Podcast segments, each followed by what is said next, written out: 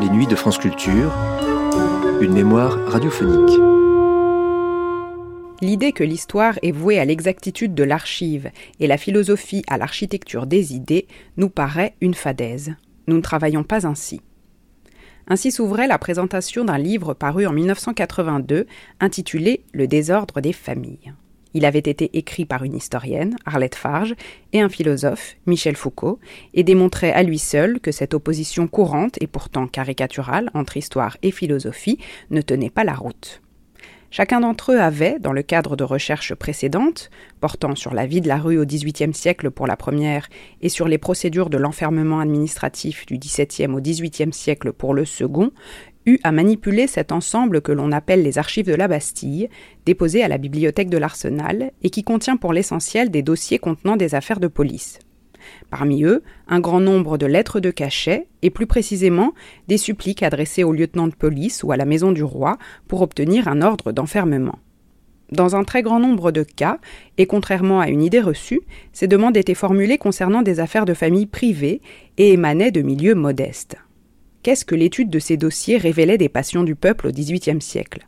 Que nous apprenait-il de la vie privée des familles, de leur rapport au pouvoir monarchique ou encore de la pratique de l'enfermement sous l'Ancien Régime. Et de quel ordre le désordre dénoncé dans ces dossiers était-il l'envers? Le 10 janvier 1983, Roger Chartier recevait Arlette Farge, Michel Foucault ainsi que Michel Perrault et André Bégin pour discuter de ces questions dans les lundis de l'histoire.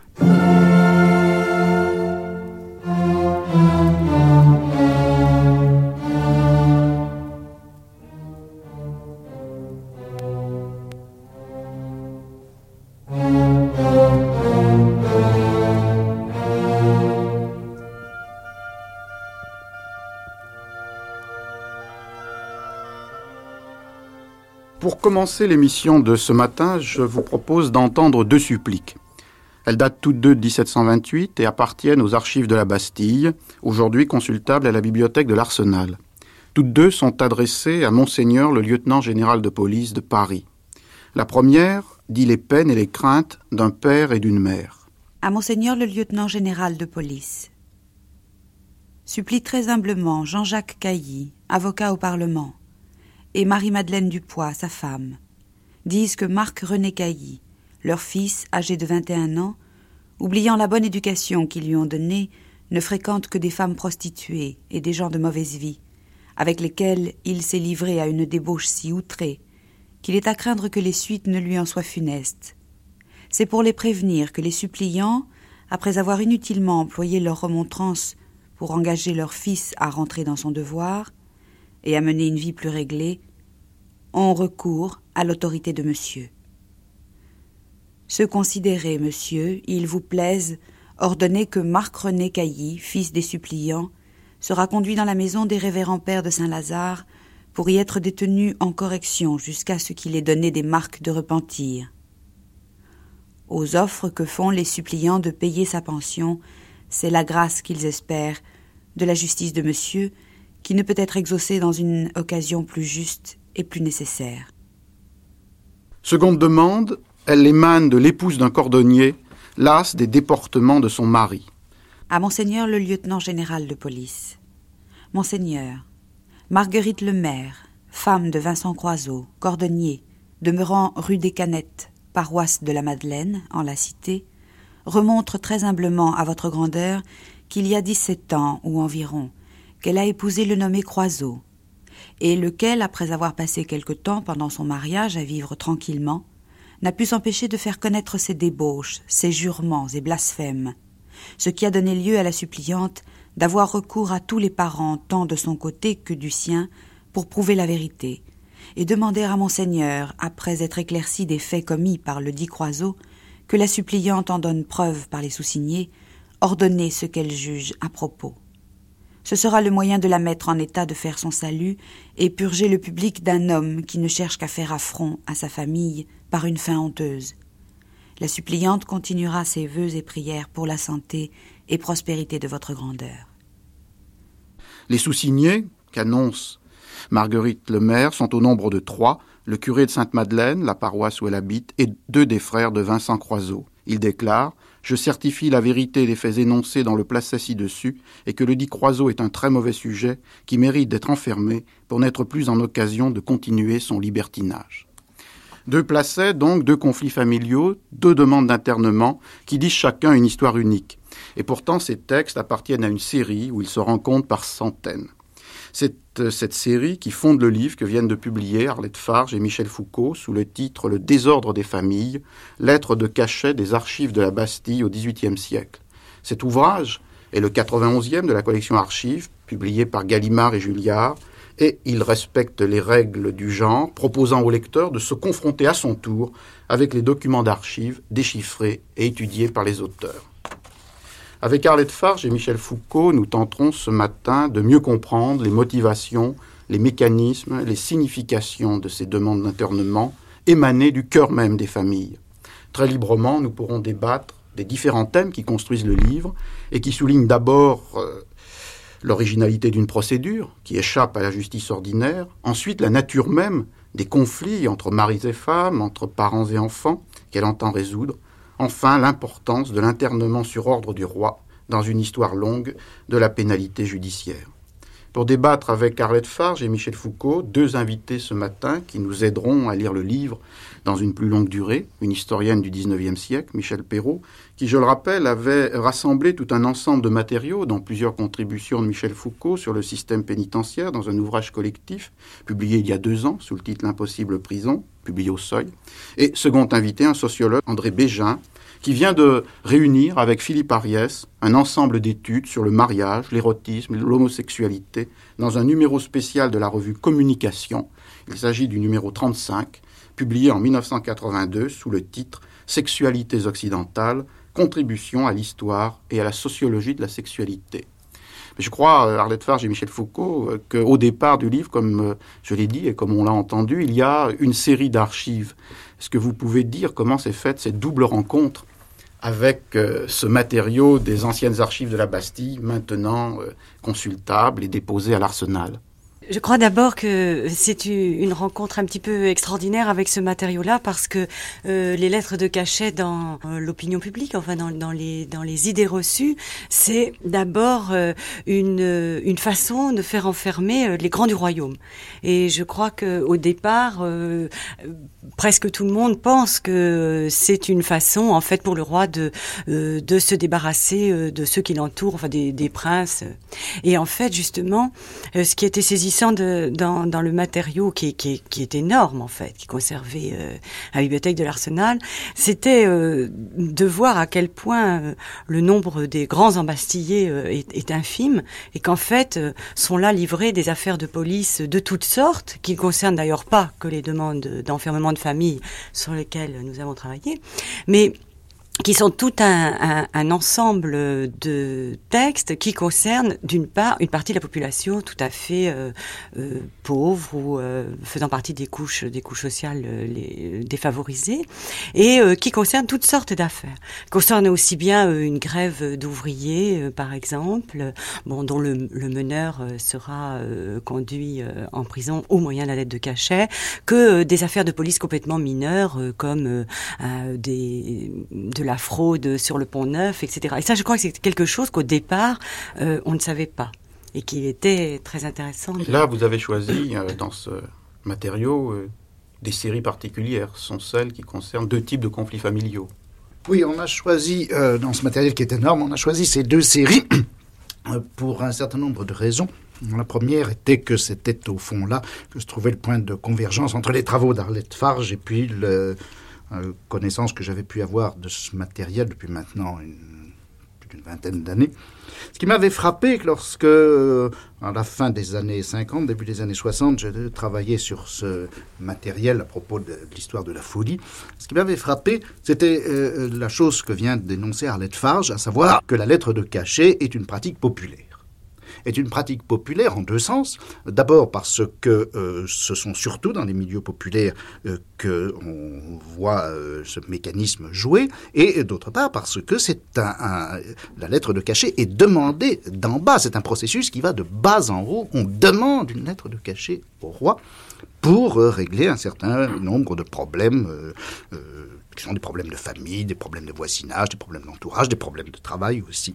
Et puis une seconde chose m'avait frappé, euh, c'était l'extraordinaire beauté de ces textes. Extraordinaire beauté parce que, euh, d'une part, bien sûr, on, y voit euh, des conflits, des problèmes, des angoisses, on y voit des colères, on y voit des émotions, et il est finalement assez rare de voir la dimension de l'émotion euh, euh, se traduire immédiatement dans des, dans, des textes. Ce sont, les haines familiales, ce sont les, rancœurs, ce sont les, les, jalousies, ce sont les peurs, ce sont les angoisses.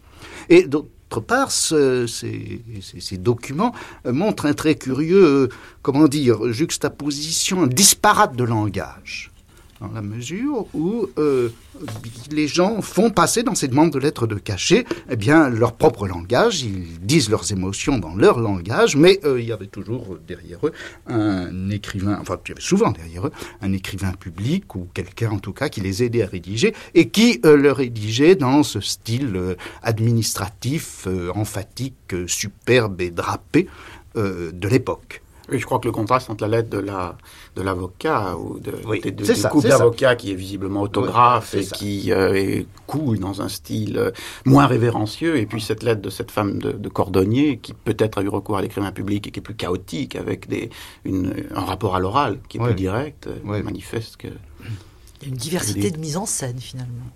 Oui.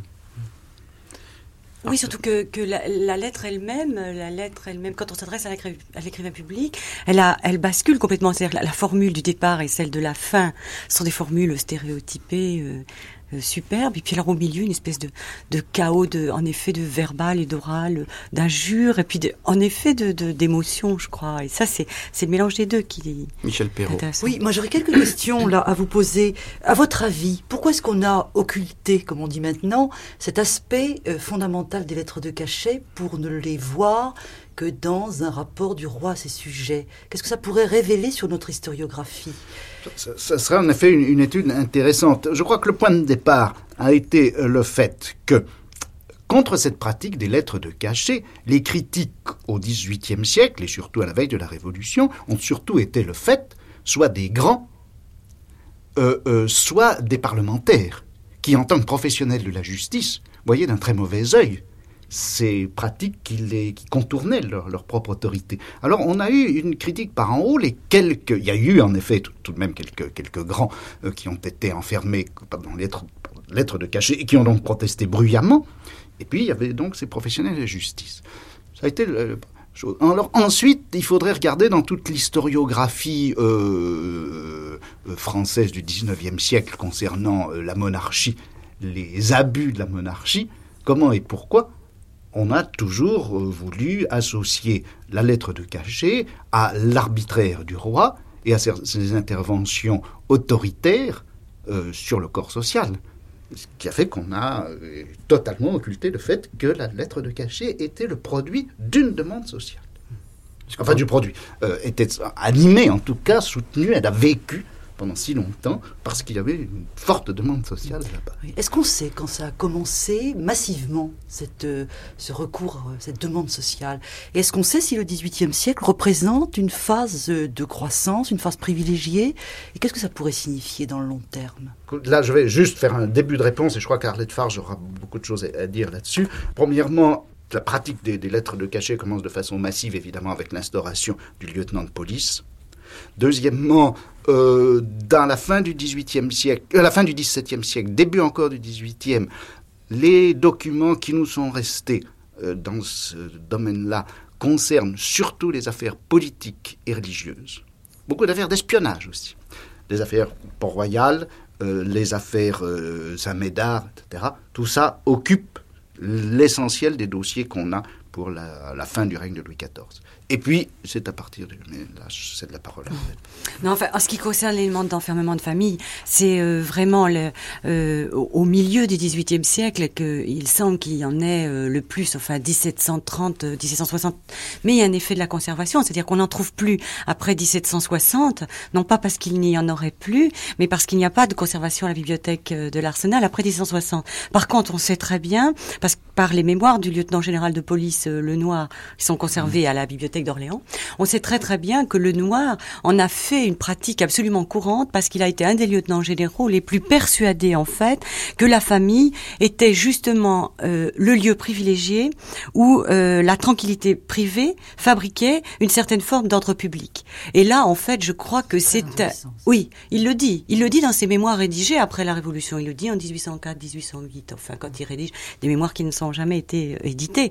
Et alors, et en fait, puisque le noir c'est quand même le dernier quart du XVIIIe siècle, nous n'avons pas toutes ces demandes d'enfermement de famille, elles ne sont pas euh, à l'arsenal, alors que là, il y a eu une profusion intense, puis un tarissement quand même à partir des années 1780. Et là, on le voit par un autre système d'archives, qui sont les archives des commissaires de police, où on voit une saturation des commissaires de police devant ce travail absolument démentiel, mais on y reviendra, parce qu'on va mm. parler de la façon dont ça se déroulait euh, exactement, et une saturation aussi alors des grands, euh, une saturation des parlementaires et une saturation de l'opinion publique aussi massivement. Alors il y a, une espèce de, de mouvement euh, très fort vers la fin du, du 18e qui annonce la chute de cette pratique.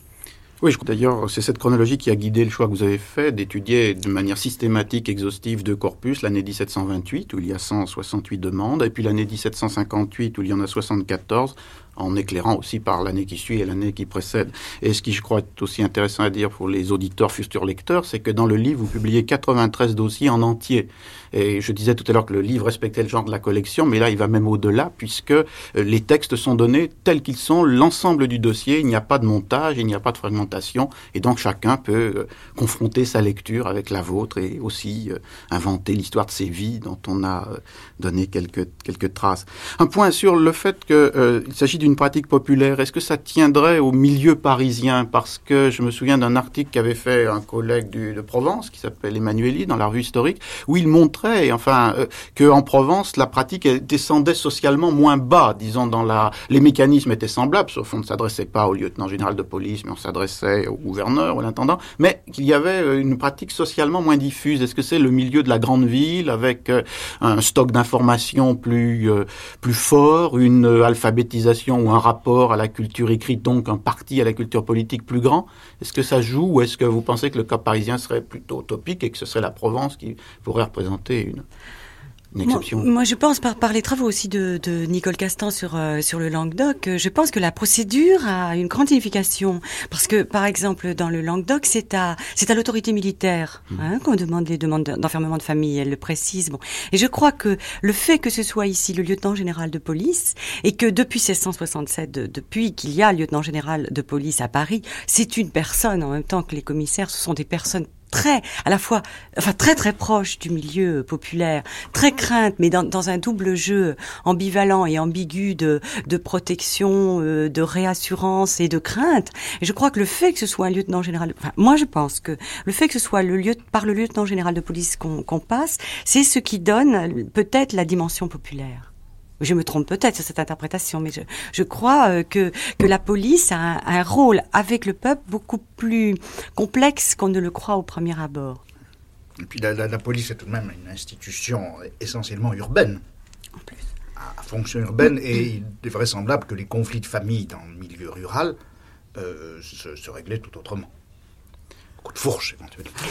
Alors est-ce qu'on peut dire justement un mot de cette, euh, de cette procédure, puisque c'est elle qui laisse une sorte de sédimentation d'archives que l'on retrouve dans les dossiers, pas toujours euh, complètes, puisque certains dossiers sont beaucoup plus riches, beaucoup plus nourris, d'autres euh, limités quasiment à la supplique. Est-ce que vous pouvez situer quand même com comment ça se passait finalement quand quelqu'un voulait, un, un père ou une, ou une femme, euh, se plaindre de qui de leur fils et qui de son mari? Oui, la procédure est, est relativement simple, c'est-à-dire qu'il y a au départ se plaçait, dont on a fait lecture, et qui est donc une supplique au lieutenant général de police. à partir de ce moment-là, le lieutenant général de police demande une enquête, une enquête qui, alors là, c'est très flou, mais c'est tout à fait parce que la police du 18e fonctionne comme ça. Cette enquête, ça sera soit le commissaire de police, soit l'inspecteur, et ça, on ne sait pas vraiment pourquoi, qui va la, la poursuivre. Il y en a un par quartier, un de chaque. Alors, il y a, euh, il y a 48 commissaires euh, à Paris, euh, il y a 20 inspecteurs, il y en a moins. Bon, et alors les inspecteurs de police vont, vont faire en fait ce qu'ils appellent des éclaircissements, et qui sont, je crois, très obscurs.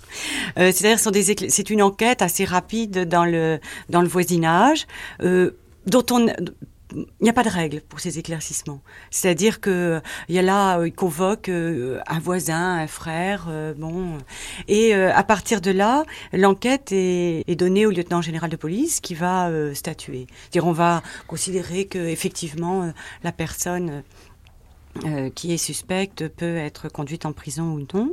Et l'ordre, la lettre de cachet suit, signée du roi. Alors à partir de ce moment-là, euh, s'il y a enfermement, c'est une longue histoire. C'est-à-dire que là, ça ne s'arrête pas là. C'est-à-dire que on a et les dossiers euh, qui sont publiés là le montrent bien, je crois. Il y a toute une histoire à partir de l'enfermement, c'est-à-dire qu'il y a euh, d'une part des correspondances qui restent entre les membres de la famille, ceux qui sont en dehors de la prison et ceux qui sont à l'intérieur, qui demandent de, de, sortir. Et puis il y a aussi d'autres enquêtes qui se font, soit euh, effectivement des témoignages supplémentaires euh, du curé euh, ou des témoignages des voisins. Et il y a là toute une histoire qui se poursuit sur un temps relativement long, un ou deux ans quelquefois. Donc c'est une procédure en fait assez longue. Et puis qui peut révéler des coups de théâtre là, c'est-à-dire qu'on voit des dossiers, il y en a plusieurs dans le livre qui se retournent, c'est-à-dire que l'accusé devient à son tour accusateur et le fils indigne devient en fait l'accusateur de parents. Oui, mais c'est là que je voudrais préciser que c'était, euh, enfin, c'est quand on prend les textes, évidemment, on s'aperçoit que euh, on ne peut pas euh, toujours les prendre comme ça pour la vérité. Bien sûr, il fallait travailler sur le matériau autrement, parce que bien sûr, avec les retournements de situation, on s'aperçoit qu'en fait, ce qui est demandé au départ n'est pas toujours le lieu de la vérité. Est-ce qu'on entend beaucoup l'accusé? Ben, beaucoup dans ces dossiers-là. Euh, c'était vraiment des enquêtes qui étaient faites qui étaient faites sur les gens, à la demande de leur entourage, et ils ne parlent guère que dans deux circonstances, ou bien euh, lorsqu'ils essaient de retourner la situation en expliquant que en fait, s'ils sont euh, poursuivis, enfin si par exemple leurs parents demandent leur internement, c'est par exemple euh, que pour une affaire d'héritage, les parents ont voulu euh, les escroquer. Ça arrive souvent, par exemple, lorsque un, des deux parents est mort et que celui qui survit et qui souvent s'est remarié demande l'internement de l'enfant du premier lit. Alors à ce moment-là, l'enfant du premier lit fait valoir que c'est pour des raisons d'intérêt, que ses parents le poursuivent. Et puis il arrive aussi que euh, du fond de son internement, il envoie une lettre au roi, à la maison du roi, euh, pour demander son élargissement en faisant valoir qu'il est euh, qu'il a été poursuivi injustement. Mais en dehors de ça, il, ce n'est pas instruit contradictoirement, comme dans toute la justice moi, ce qui me frappe, euh, notamment dans les textes que, euh, que vous avez lus, euh, c'est d'abord que les gens présentent ça comme un espèce de dernier recours. Ils ont fait ce qu'ils ont pu pour régler leurs problèmes et puis n'y sont point arrivés. Alors ça, ça me paraît intéressant parce qu'il y a peut-être déjà l'idée tout de même que on ne dit pas tout de suite ces affaires privées, on ne les porte pas tout de suite vers euh, vers le public. Et puis alors, il me semble qu'il y a le, jeu du voisinage et moi je suis très frappée de voir la présence de la famille dans le dans le voisinage. Après tout, c'est pas évident. On peut penser que ces gens sont quand même des migrants. C'était quand même le cas, de, on le sait bien, d'une grande partie de la population 18e. Et il y a souvent les frères, les cousins et c'est très fréquent dans les textes qui sont donnés là. Alors ça fait penser un petit peu à ces quartiers euh, endogames au fond, on se regroupe. Enfin ça, c'est pour dire que ces textes, en même temps, nous ouvrent des aperçus sur la vie de la ville. Euh, au XVIIIe et qui sont effectivement des témoignages au-delà même de ce qu'ils veulent dire.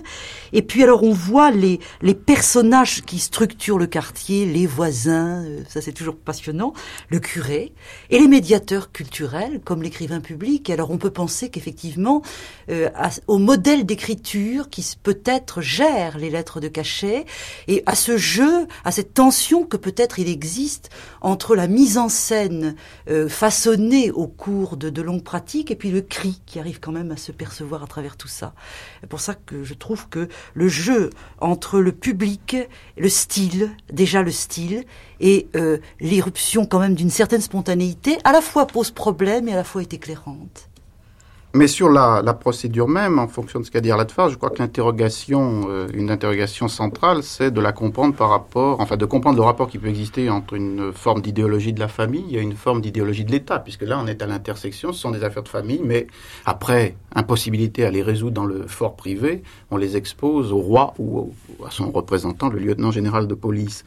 Est-ce que vous pensez qu'on pourrait dire qu'il y a une sorte d'homologie entre euh, l'idéologie paternaliste de la royauté, qui reste dominante au moins tard dans le XVIIIe siècle, et puis cette idéologie monarchique de la famille qui, donnerait là au, chef de famille d'un côté, au chef de l'État de l'autre, des positions euh, comparables ou euh, dans un rapport euh, qui peut se nouer directement. je ne verrais pas exactement une homologie. Il y a une chose qui, qui nous a frappé, par exemple, c'est que le père, justement, ne semble pas jouer un rôle particulièrement important c'est toujours le père et la mère. Le père, la mère, les, frères, les cousins, etc. C'est donc vraiment un groupe, beaucoup plus, euh, euh, une petite collectivité, beaucoup plus qu'une sorte de monarchie familiale qui semble jouer. Ceci dit, il est absolument vrai qu'entre la famille et euh, le pouvoir royal auquel on s'adresse, il y a des rapports. Des rapports qui sont, je dirais, d'emboîtement stratégique, en ce sens que la famille considère qu'il est normal qu'il est naturel, qu'il est même du devoir du roi d'intervenir, d'intervenir dans les affaires de, famille, dans ses affaires privées. Donc, euh, je crois que entre la famille et le pouvoir royal, vous avez toute une série d'enchevêtrements, mais je ne crois pas qu'il faille euh, mhm. concevoir une sorte de société dans laquelle euh, l'image paternelle se répercuterait de haut en bas, le roi étant un père général de toutes les familles et chaque père de famille étant un petit roi à l'intérieur de la famille. Emboîtement, oui, homologie, non. Voilà ce que je dis. Oui, je crois, peut-être André Bégin, sur le 19e siècle, il y avait un point intéressant qui, que vous soulignez hors antenne tout à l'heure, qui était le fait que c'est justement la toute-puissance paternelle viendra au moment où s'effondrera euh, l'idéologie et, cette, euh, et la réalité de cette image du roi-père.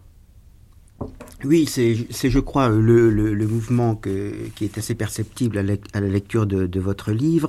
Et je me demande même si euh, vous n'avez pas eu, comme vous arrêtiez donc euh, vers la fin du XVIIIe siècle votre enquête en 1758, si vous, n'avez pas eu euh, tendance à peut-être exagérer un peu l'importance de cette rupture et la concentration euh, de euh, cette autorité euh, sur la figure paternelle telle qu'elle aurait pu se passer, enfin c'est ce que vous laissez pressentir au début du 19e siècle et telle qu'elle est codifiée par le Code Napoléon, par le Code civil. C'est une, une impression, ça n'apparaît qu'à deux ou trois pages, mais j'ai quand même le sentiment que euh, le, le, passage a dû se faire euh, de façon euh, à la fois moins subite et beaucoup plus diversifiée. Vous, vous, venez d'indiquer que effectivement la maîtrise à l'intérieur de la famille était très très partagée, partagée entre entre les parents, bon les enfants.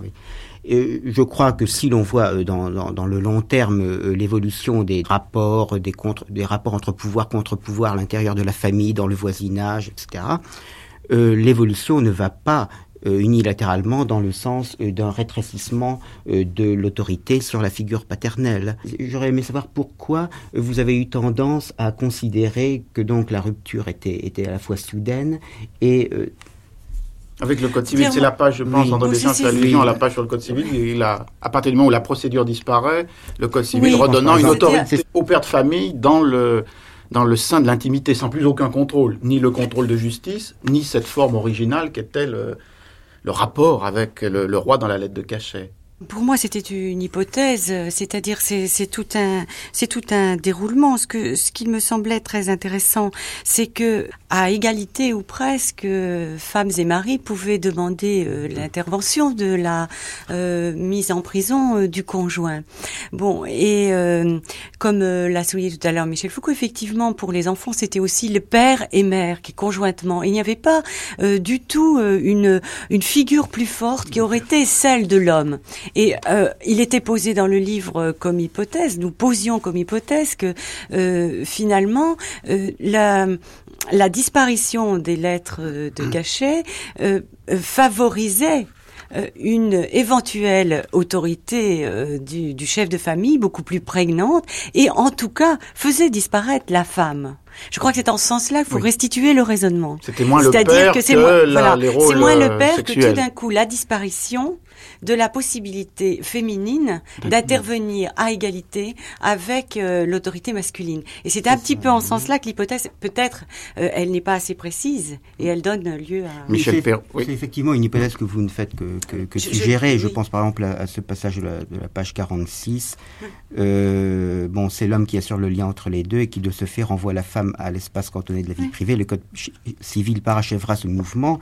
Et de la page 362, le vieil internement de famille sera alors entièrement rabattu sur les droits de la puissance paternelle sur les enfants mineurs. Mais euh, ça n'est absolument pas une critique. J'ai eu tendance à, à, percevoir, euh, comment dire, peut-être une légère euh, mhm. exagération sur mhm. la, brutalité de la rupture. Il faut distinguer deux choses. D'une part, en effet, le processus, disons, social qui va être forcément long, complexe, passé par mille canaux, et puis le fait qui est tout de même très net sous la Révolution, que lorsque les lettres de cachet auront disparu et que toutes ces institutions de police auront été mises au rencard, la première question qui se posera, c'est comment va-t-on régler les questions, les, problèmes de famille? Et la réponse apparaîtra très vite. Il faut que ce soit la puissance paternelle qui s'en charge. Alors là, ce sera, si vous voulez, la réponse euh, juridico-institutionnelle posée en principe, qui ne préjuge pas la manière dont l'évolution sociale de cette puissance paternelle se fera. Alors donc vous avez une brusquerie d'un certain côté, une certaine soudaineté, et puis en, en, dessous, à côté, vous avez un processus lent. Michel. Oui, sur ce rapport des hommes et des femmes, je voudrais faire euh, quelques petites remarques ou questions. Avant de revenir au problème du roi, j'aimerais bien qu'on y revienne.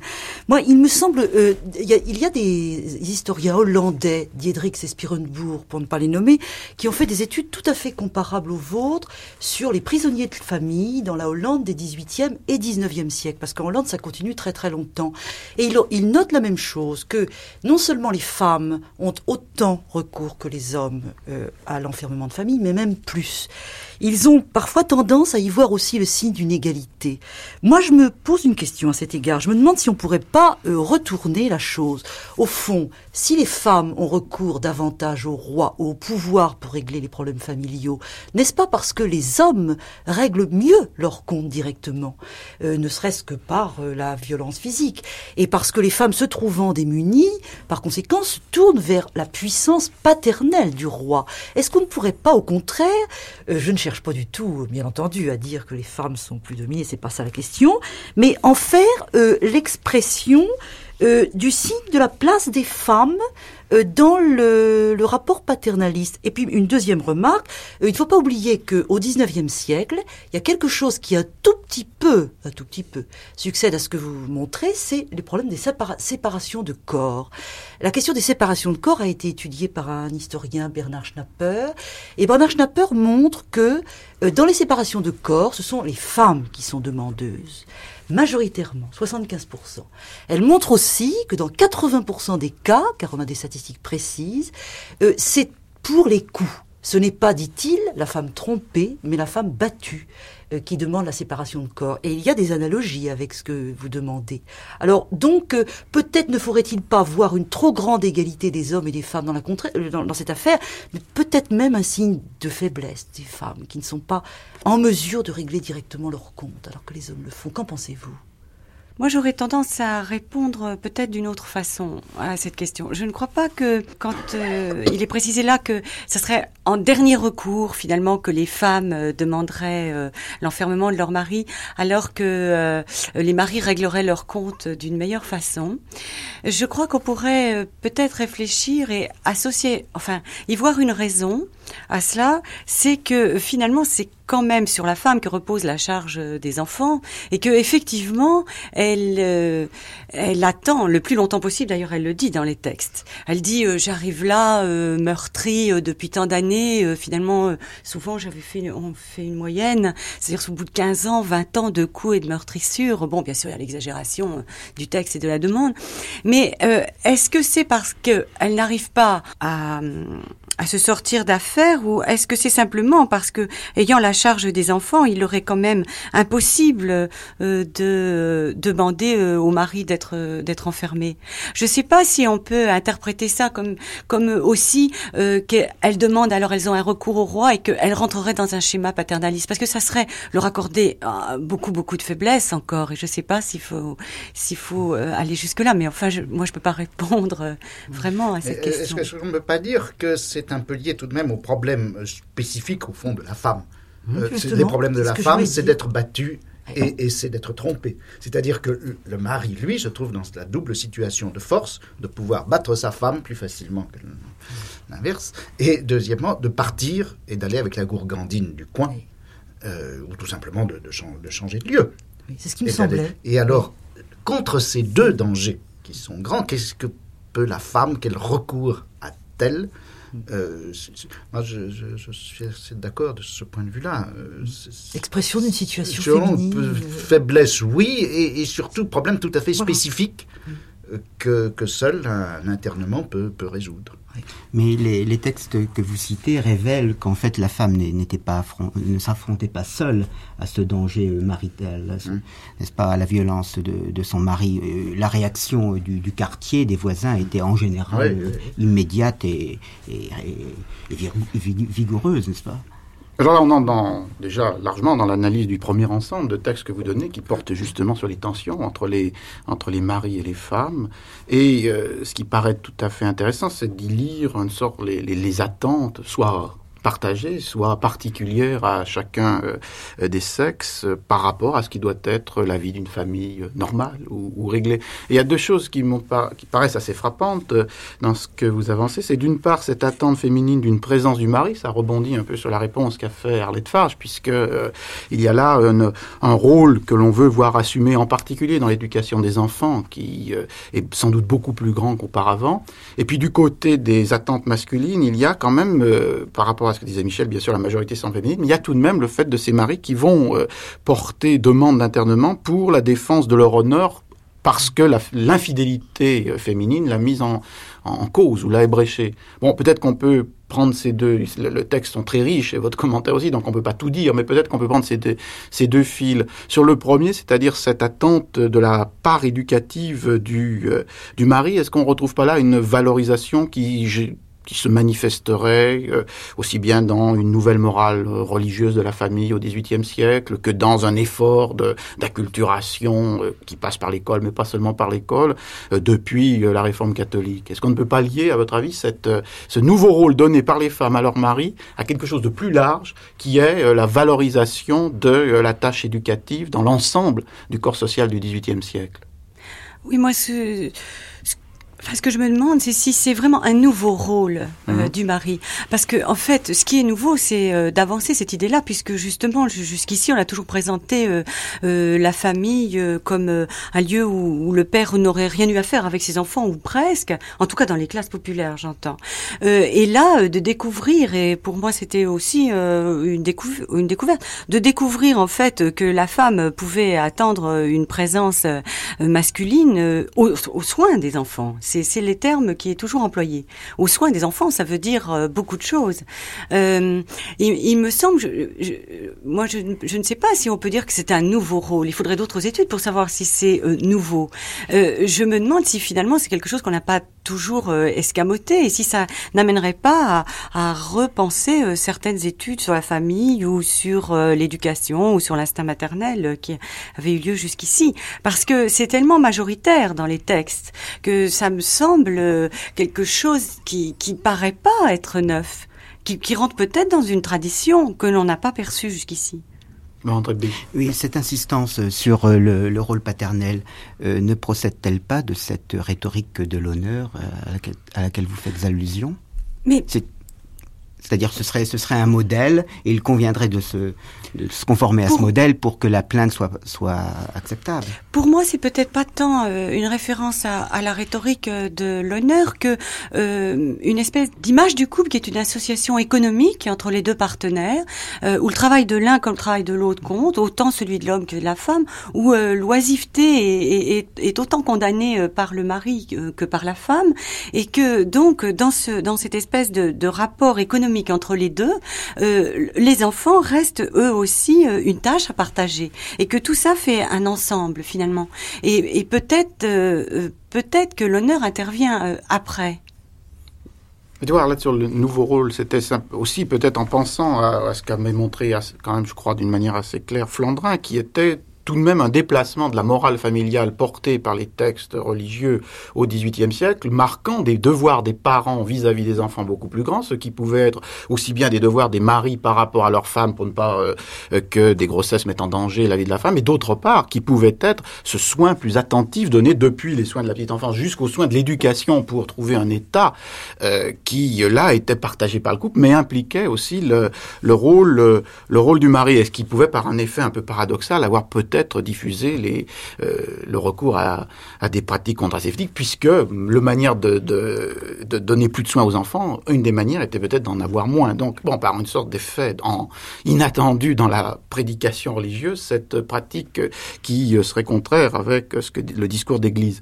Alors bon, est-ce que tu penses que c'est pas c'est pas peut-être un nouveau rôle euh, au sens du vécu familial, mais c'est tout de même une nouvelle imposition de normes que ces textes donneraient l'impression d'avoir été assez euh, voilà. intériorisé. Voilà, c'est ça qui, qui, est assez frappant dans ces textes.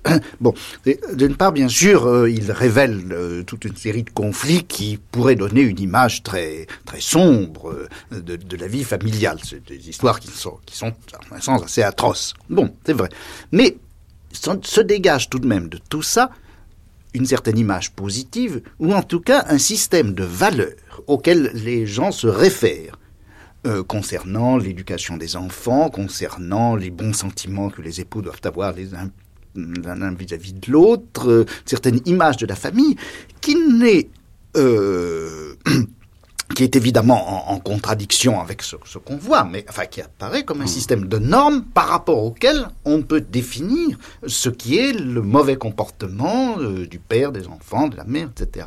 Et cette image positive, enfin ces valeurs positives, ne me paraissent pas tellement éloignées, étrangères de ce qu'on peut trouver dans des textes théoriques, philosophiques, qu'ils soient religieux ou non, et dont on nous fait croire souvent que ce sont eux qui ont inventé ces nouvelles valeurs familiales.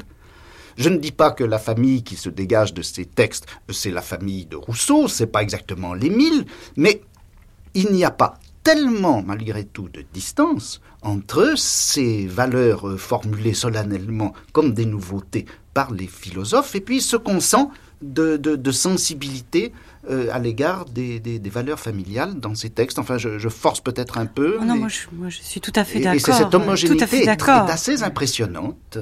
C'est très intéressant parce que euh, les pratiques sociales, à certains égards, euh, auraient peut-être remonté vers les théories suivant le schéma contraire à ce qu'on habituellement. Absolument, absolument. On a un peu l'impression aussi que dans ce système de valeurs, il y a des, il y a des sédimentations, des couches successives. Il y a cette atmosphère un peu de 18e siècle, enfin, le nom de Rousseau s'implique. Il y a quand même, à mon avis, tout de même cette forme de, de une réussite au moins partielle de l'inculcation des valeurs de la réforme catholique. Mhm. Et peut-être alors en sédimentation encore plus profonde, c'est là où on peut toucher le problème de la fidélité et de l'honneur. J'ai l'impression que pour les lettres des maris contre leurs femmes, on a alors là un ancien système de, valeurs qui est un peu inattendu dans un monde parisien de euh, famille nucléaire et où on n'attendrait pas à la fois cette euh, homogénéité du groupe social qui est porteur et défenseur euh, d'un honneur collectivement partagé, d'où quand une femme est en état d'inconduite, le témoignage de ses propres parents est d'une importance capitale pour euh, euh, pour la faire enfermer. Il y a cette confu enfin cette identification un peu comme dans la comédia espagnole du XVIe siècle entre l'honneur et la réputation. Et puis tout l'honneur là repose dans ce cas-là sur la sur la vertu féminine. On a l'impression là d'un socle d'un socle de valeurs qui est euh, un des plus traditionnels dans l'ensemble de, de, ce que vous décrivez. Mmh. Euh, oui, moi, je voudrais faire euh, une, encore une ou deux remarques là-dessus. Euh, moi, il me semble aussi que la famille, dans ce milieu de migrants, encore une fois, que Paris est nécessairement, c'est probablement la cellule d'autodéfense de, base contre tout ce qui est menacé. On le voit bien dans les dans les histoires ultérieures des migrations. donc, peut-être c'est pas tellement surprenant que les, les gens s'appuient d'autant plus sur la famille que ils en ont besoin, en définitive, non seulement sur le plan économique comme le disait Arlette, mais au fond sur le plan de la chaleur, euh, c'est très important. Maintenant, d'un autre côté, par définition, ces, ces documents nous donnent la famille. Or, il y a aussi un monde pour peut-être euh, immense qui n'est pas pris là-dedans. Donc, il faudrait pas non plus forcer la note. Il y avait probablement aussi à Paris des sans-famille, des gens qui vivaient autrement. On ne peut pas s'étonner de trouver la famille sur un document qui met tout le paquet sur la famille, ça c'est clair. Je crois aussi que c'est intéressant de, de, de, voir que dans le, le, le, processus de, de cet enfermement, euh, au bout du compte, c'est quand même les femmes qui cherchent davantage à faire libérer leur mari que les maris euh, leurs femmes.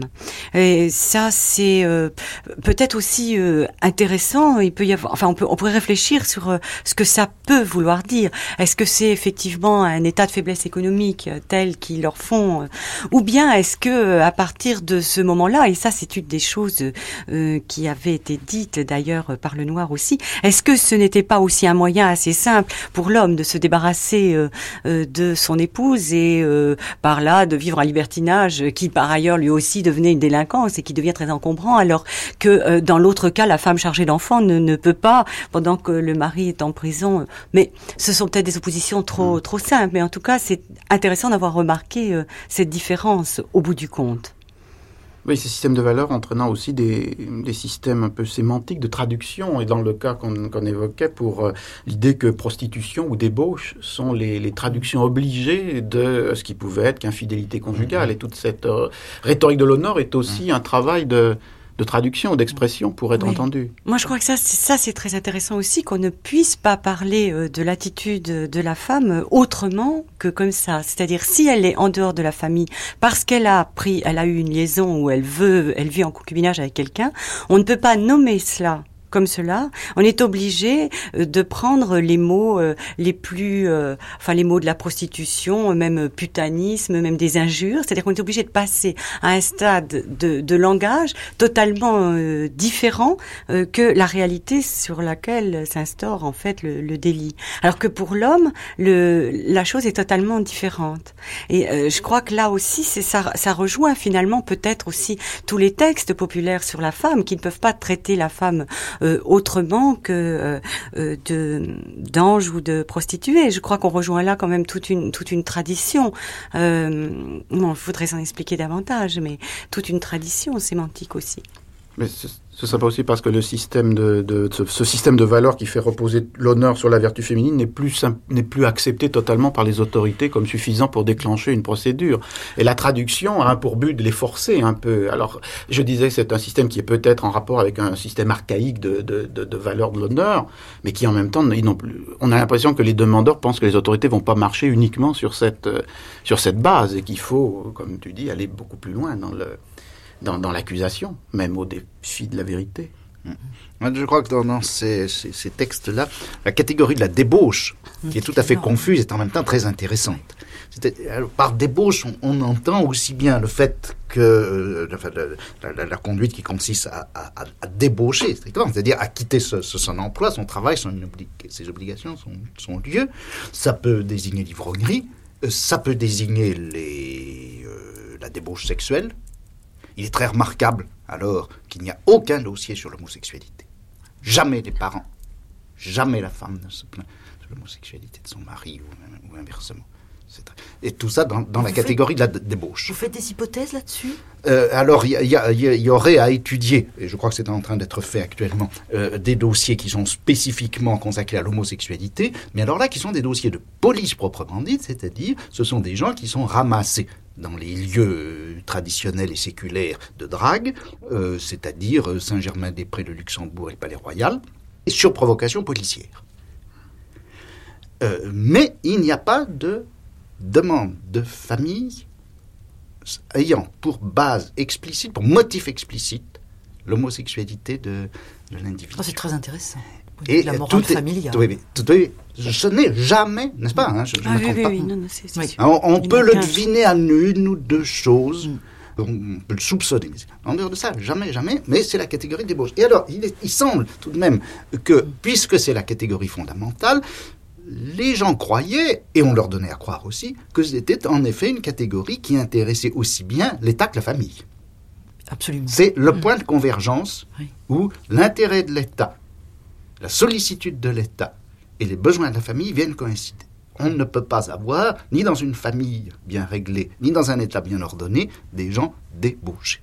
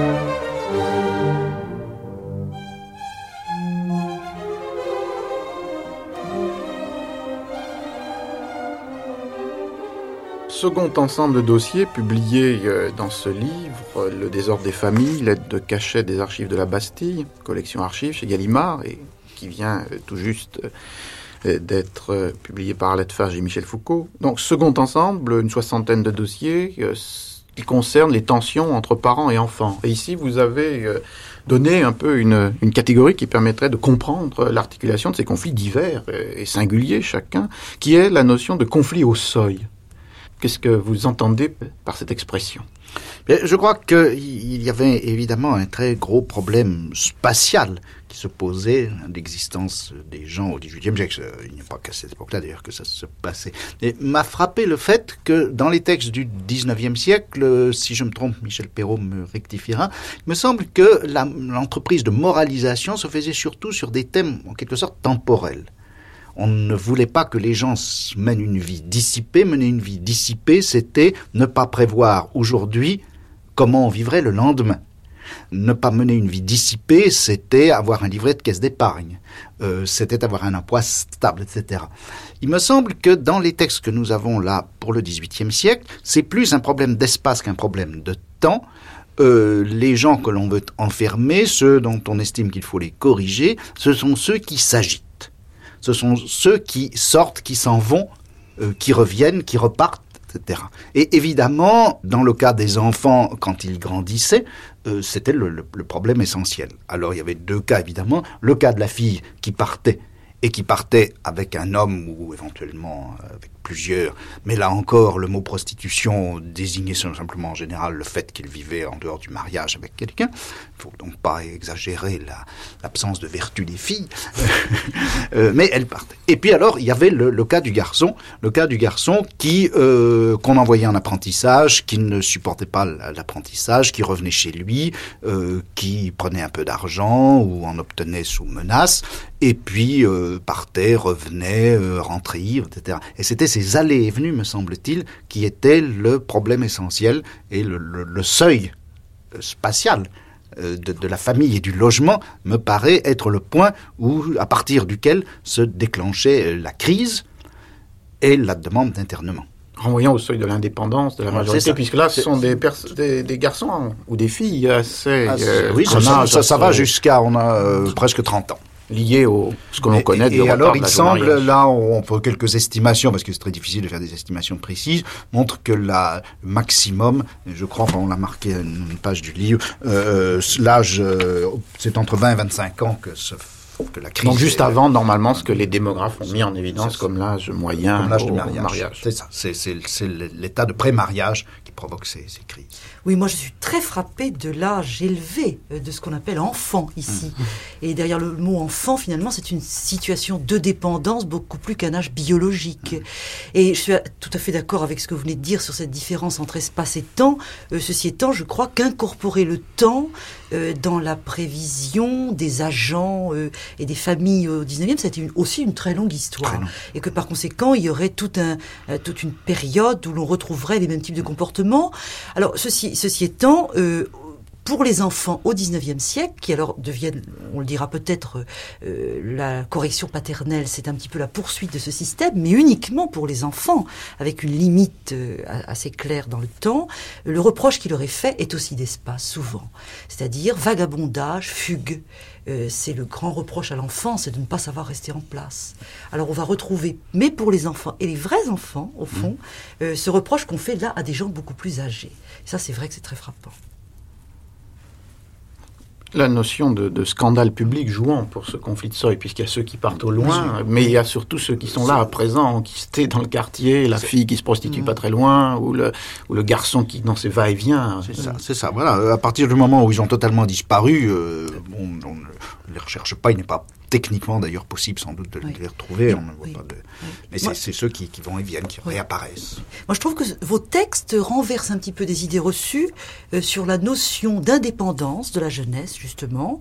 Et au fond, est-ce que ce qu'on appelle majorité, à partir du moment où ça a été défini juridiquement, euh, n'a pas pris effet plus tôt au XIXe siècle? Est-ce qu'au XVIIIe, la cellule familiale, finalement, n'était pas plus euh, de plus longue durée? Qu'en pensez-vous? Je ne sais pas. Moi, ça me. Je suis très frappé, moi, de l'âge très élevé de ces gens.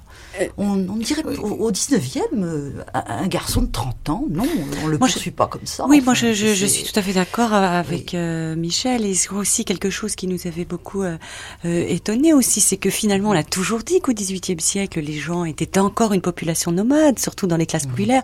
Alors pourquoi ce reproche de vagance mm. à ceux qui ont 20-25 ans et qui sont traditionnellement, justement, ils font partie des migrants, on migre, etc. Alors, qu'est-ce que ça vient soulever comme question On se l'était posé aussi. C'est sans doute un des cœurs du livre qui est par rapport à l'image construite mmh. par la démographie mmh. historique de familles en milieu urbain complètement coupées de leurs racines, émiettées mmh. d'une famille élargie vivant uniquement en cellules nucléaires avec une grande euh, autonomie des générations. Tout le portrait qu'il y a là est presque tout inverse. C'est cette famille nucléaire ah immergée dans un tissu non seulement communautaire de voisinage mais familial proche. C'est cette dépendance perpétuée jusqu'à des âges euh, tout à fait euh, avancés. Et il y a là une manière de, deux images qui ne, qui ne collent pas très bien et qui... Euh, Ce désordre de la famille donne paradoxalement une idée de la force de la famille. Mmh. Et, les réponses du lieutenant de police, parce que euh, très souvent il arrive que le lieutenant de police euh, donne un avis qui ne soit pas favorable à l'enfermement, jamais, autant que je sache, on ne voit une réflexion du genre, bah maintenant il est trop grand pour que vous l'enfermiez on peut dire non, il n'est pas si vagabond que ça. Euh, non, c'est une autre raison euh, qui fait que les parents euh, veulent se débarrasser. Mais jamais, à 25 ans, à 30 ans, il a le droit d'entrer et de sortir, ou il a le droit de se promener comme il veut. Jamais. au 19e siècle, on ne cesse d'abaisser l'âge de la majorité, par exemple. Est-ce que, est que ça ne serait pas dû à ce que le, critère de, la maturité est, est simplement le fait d'être marié ou pas n'est-ce pas?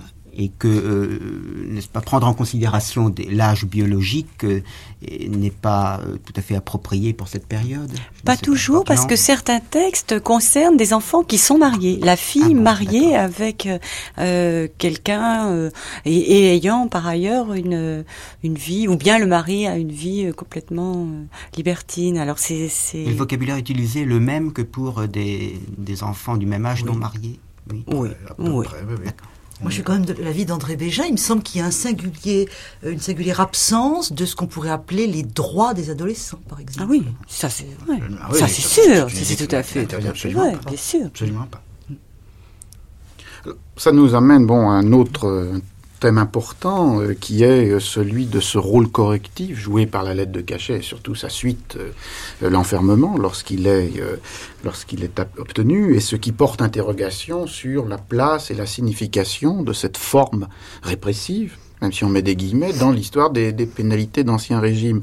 Parce que au départ, il y a quand même une très forte originalité par rapport au fonctionnement de la justice. Et cette originalité au, fonctionnement euh, euh, de la justice, je crois que vous la manifestez plusieurs fois euh, en montrant qu'il y a là, à travers l'idée du secret, ou à travers l'idée de la, de la réclusion et qui donc doit entraîner un certain secret, des, éléments et des valeurs qui sont totalement antinomiques avec celles du, du fonctionnement du système judiciaire. Vous apportez beaucoup d'importance, enfin, manifestez beaucoup d'importance à cette notion de secret. Oui, de secret. Et d'abord, À euh, plusieurs d'une- niveaux de la oui, procédure. d'une pratique euh, tout à fait différente que celle de la justice ordinaire. Et ça, on l'a peut-être pas tout à fait assez souligné jusqu'ici. C'est-à-dire que, effectivement, euh, on, les familles estiment que la justice euh, publique est infamante. Et euh, c'est justement parce qu'elle est jugée infamante qu'on va avoir recours personnellement au roi. Mais recours personnellement au roi, en même temps, euh, avec euh, euh, des conditions économiques. C'est-à-dire qu'on va demander au roi l'emprisonnement d'un des membres de la famille, mais en même temps, on va payer cet enfermement. On va proposer, euh, et, il y aura d'ailleurs des marchandages. Dans certains des dossiers euh, euh, soulignent cet aspect-là.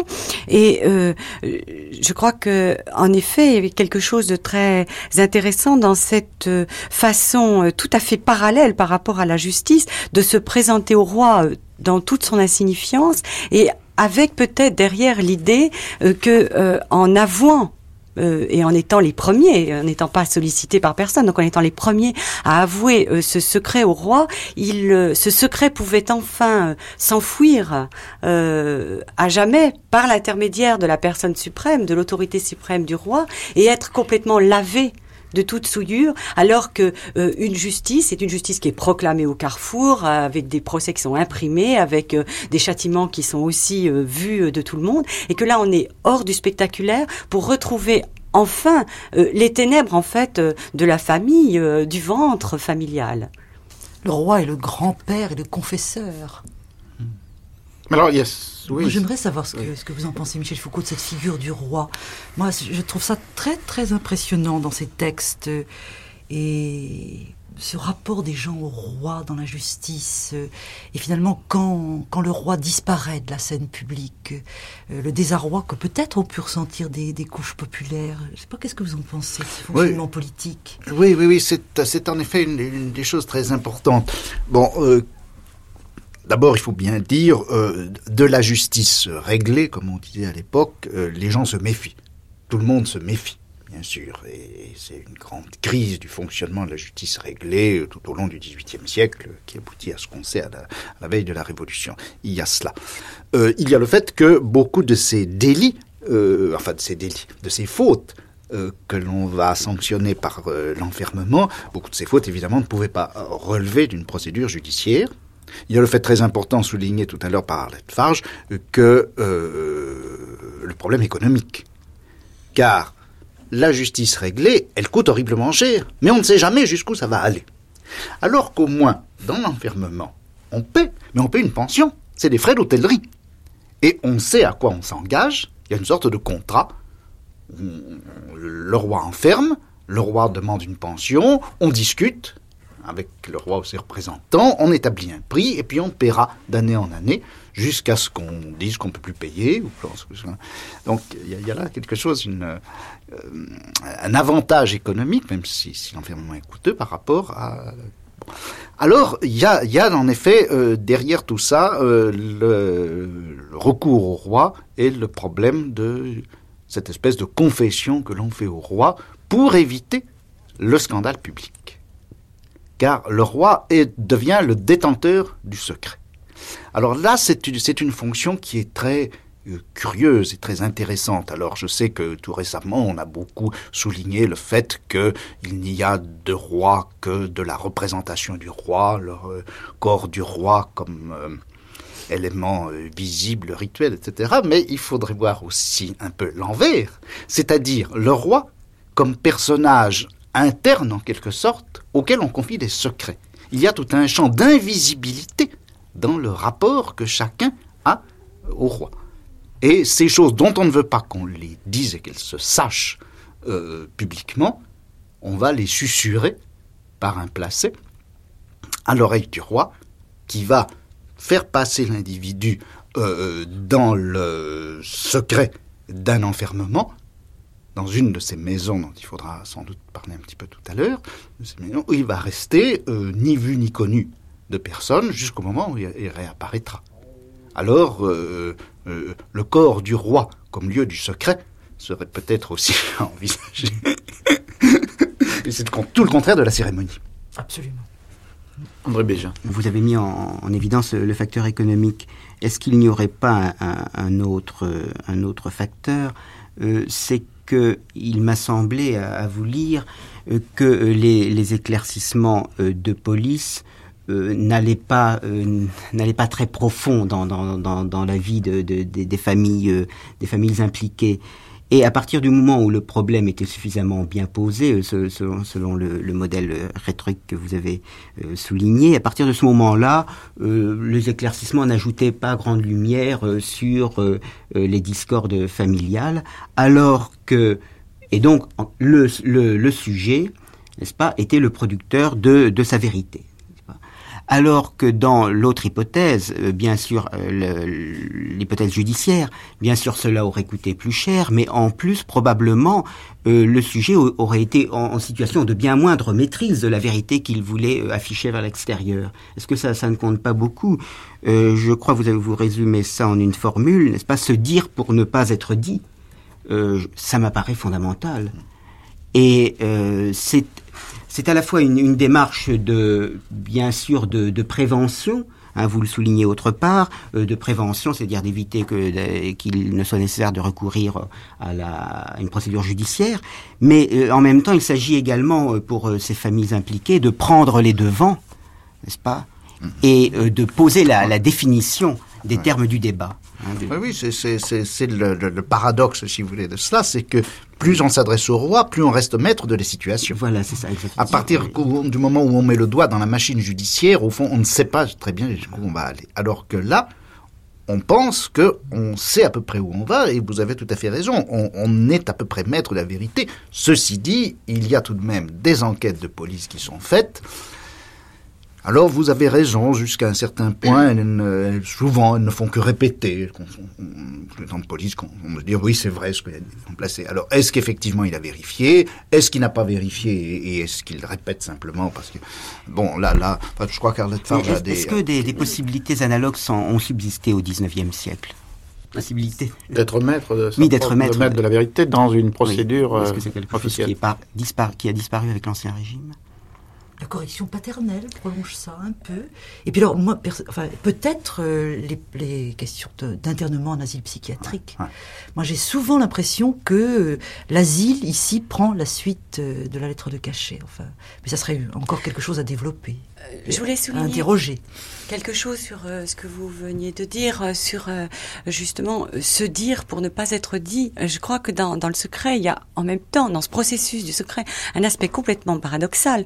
Parce que effectivement, le voisinage et tout le quartier le sait, hein, donc au départ. Donc quand ce sujet est producteur de la vérité, il est producteur de sa vérité, mais en même temps de ce qui est dit sur lui autour. Et le seul moyen d'effacer, je crois que c'est aussi un, des autres volets, euh, le seul moyen d'effacer cette espèce de rumeur, euh, cette réputation qui court, cette, cette chose si importante pour l'époque, c'est justement d'en aller au roi, car là aussi, la justice ordinaire n'arrivera pas à éteindre les feux. Donc, euh, euh, je crois que le, le, secret dit au roi, c'est aussi euh, une façon d'engloutir par avance toute la rumeur autour, en fait, de, d'une conduite. Et, et, donc, ça a aussi un aspect absolument paradoxal. Est-ce que ce n'est pas que le roi se porte garant de la version proposée par, par les requérants? Je crois que c'est vraiment de la demande personnel que vient tout. Je crois que c'est la demande personnelle qui fait agir le roi et que le roi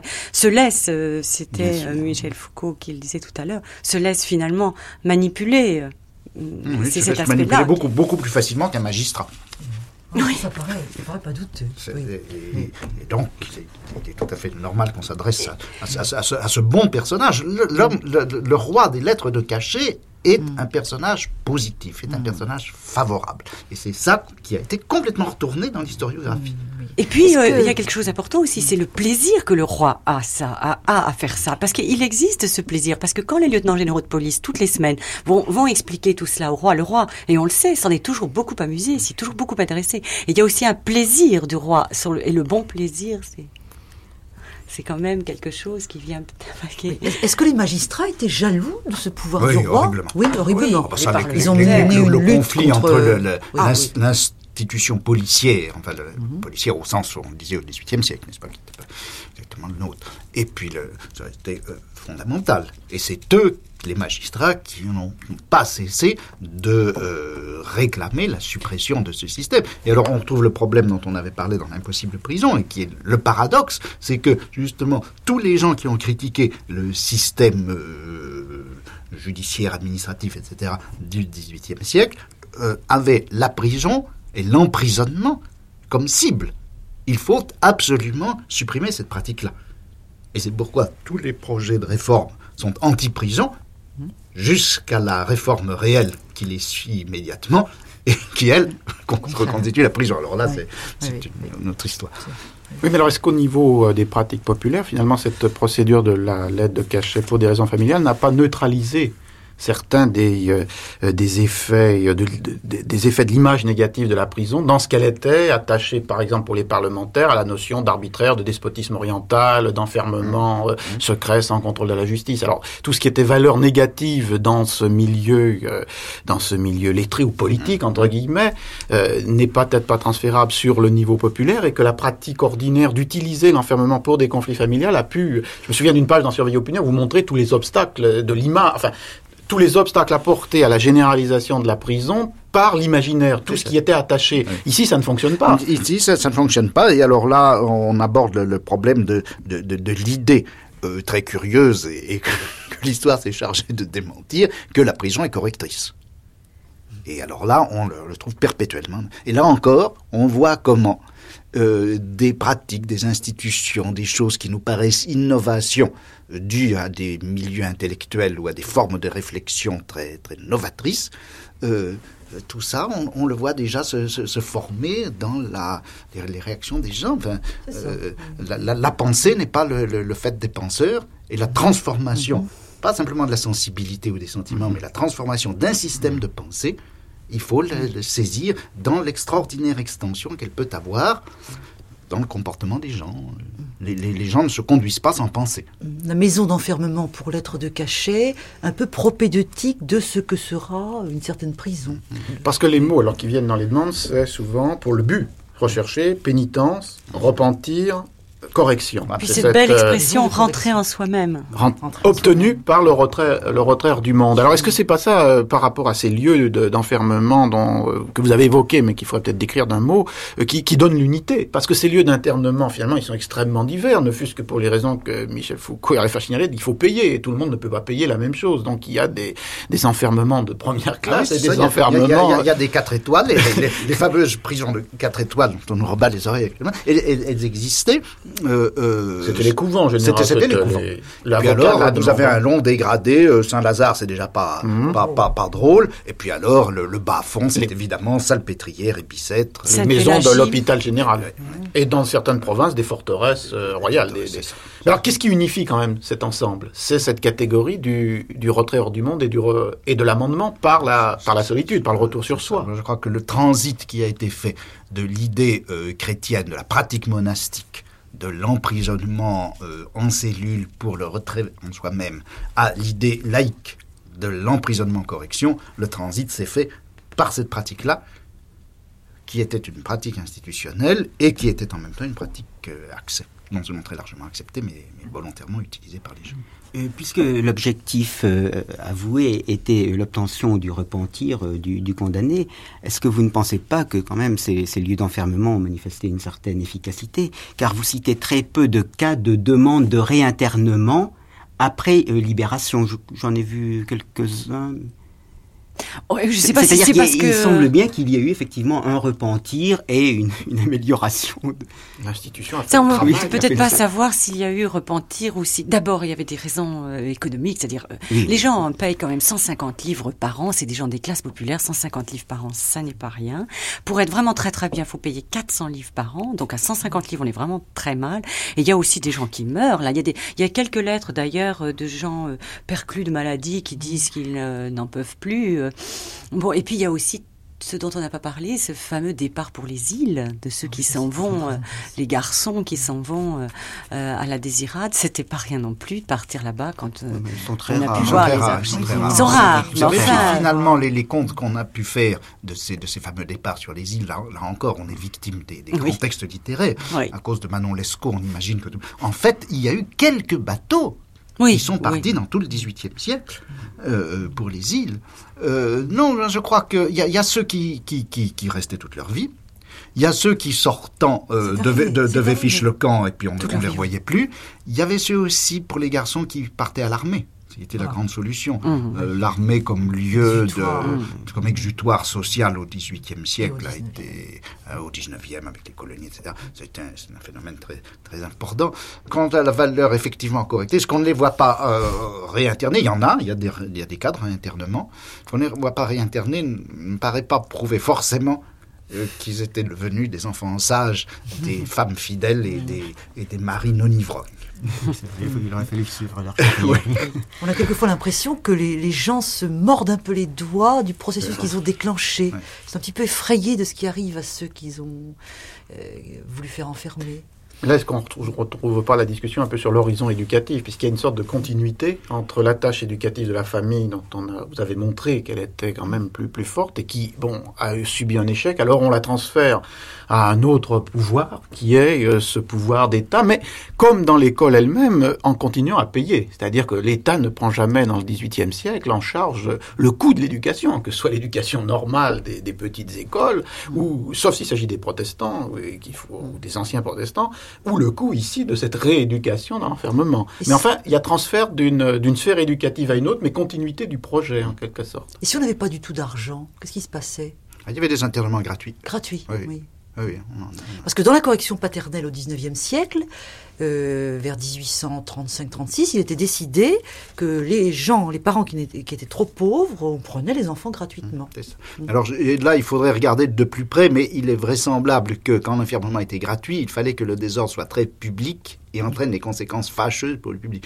Plus les gens étaient prêts à payer, plus des questions d'ordre proprement privé, plus des, des conflits privés pouvaient être facilement sanctionnés par l'enfermement. Il faudrait, faudrait regarder, je remarquer de bon sens, là, sans plus. Est-ce qu'on sait beaucoup de choses sur ce qui se passait à l'intérieur des lieux d'enfermement?